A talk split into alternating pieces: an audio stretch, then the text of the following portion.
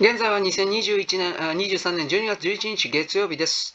あの、中国におけるですね、戦争準備をやっているうんぬんかんぬん。基本的には戦争が本当にできるのであれば、勇ましいことは言いません。できないから言葉の力で威嚇しているわけです。あの、ほっといたらですね、米国と台湾が中国を無視して本当に独立などをしてしまう可能性がある。そうなると中国の共産党体制というのは持たない。だから、香港の時とは違って台湾においては台湾海峡を含めるですね、あと周辺国、日米の存在があるので、そんなに簡単に落とさない。であるからこそ言葉の力でですね、今すぐ殺殺す、壊すみたいな、非常に脅すわけです。中国がこのような表現を使っているときは逆の意味で言ったらそれはできないということ。しかし、中国が黙り始めると、その準備を着々としているのだというふうに捉えなくてはいけない。だから、中国は実際にはそれができないから、それをいかにもやるのだと言わないばかりにですね、えー中の高校生、大学生とかを含めるような普通の子供たちに軍事教練をやっている、やらせて、そしてそれを外国勢力にわざと取材させるということをやって、本来ならこんなことは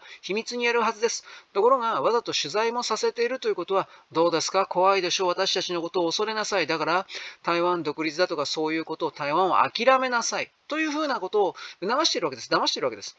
中国というのは、いわゆるあの、なんだっけ、戦わずして勝つでしたね。孫子の標法でしたね、戦わないこと、つまり得になる、あ損にならないこと、うん、得になることしかしないわけです。で、戦うというのは、まあ、はっきり言って雑魚どもが、市民どもがどれだけ死んだって別にどうでもいいとは思ってるだろうな。自分さえ生き残れば。しかし、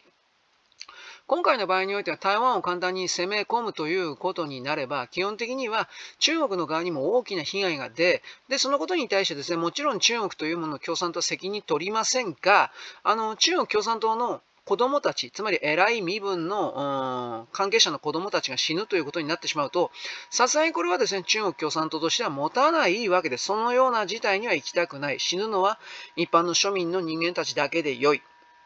明確にこれがあるので、まあ、できる限りにおいては戦争はしたくないなと。戦争をすればですね、結局の台湾の中に来る半導体工場を含める何もかものインフラが破壊する、破壊されるということにどうせなりますから、それを言って誰のお金でですね、直すのか、中国人はケチなので、そういう行いもですね、大部分外国にさせたいというふうに考えていますけれども、自分はとにかく出したくない。そういう損得感情及び彼らのメンツということから考えたときに、そんなに簡単にですね、今の段階においては台湾に対するその侵略支配というものを軽はずみに彼らが行う、行えるということはちょっと難しいと思います。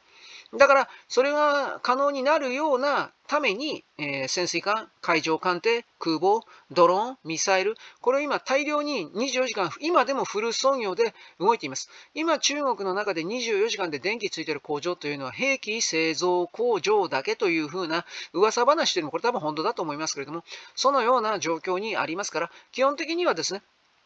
これらが中国の共産党の思惑通りの数に達したら、そしたらですね、台湾侵攻という侵略というものを明確に行う。これはあるという言い方を私はします。しかし、まあ先のことはわからない。つまり戦争をやるにも結局のところ、人間の数を今のところはゼロにすることはできない。無人兵器、無人のですね、ロボットのですね、四つ足の、うん、そういう殺人機械を今作ってはいますけれど、しかし、それでもです、ね、それが全てにおいて役に立つかというと、どうせ人間がですね、前線に出なければ始まらない。その状況下においてですね、では、その人間が死んでいったらどうなのかということです。